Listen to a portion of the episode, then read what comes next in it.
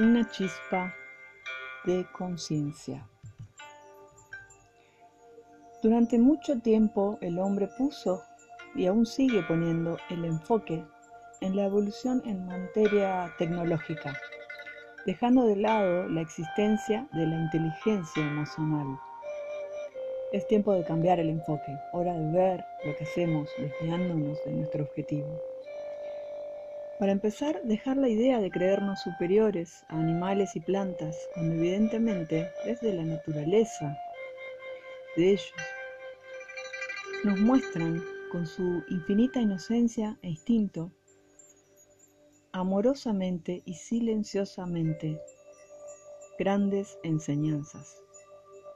Creernos omnipotentes cuando una simple bacteria o virus puede borrarnos de la faz de la Tierra y será así mientras no entendamos nuestra propia naturaleza en todos los sentidos de la palabra, y la perfección que somos, desfasada hoy con la conciencia universal, tan solo por distracción.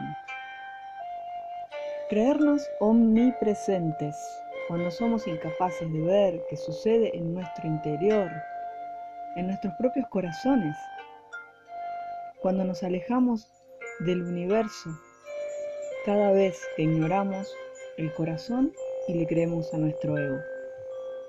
Creernos omniscientes, desoyendo por completo las leyes de causa y efecto, de resonancia y vibración, y de sincronicidad, solo por mencionar algunas de ellas, lo que nos aleja de entender nuestra verdadera naturaleza divina y perfecta, por más que las ignoremos, ellas siguen funcionando. La negación de algo no implica que un hecho deje de existir. Vamos a seguir siendo estructuralmente, biológicamente y energéticamente perfectos, aunque no seamos conscientes de ello.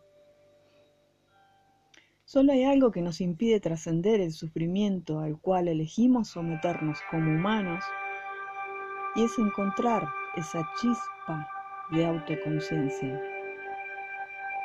Somos todo eso y más, omniscientes, omnipresentes y omnipotentes, tan solo con una chispa de conciencia.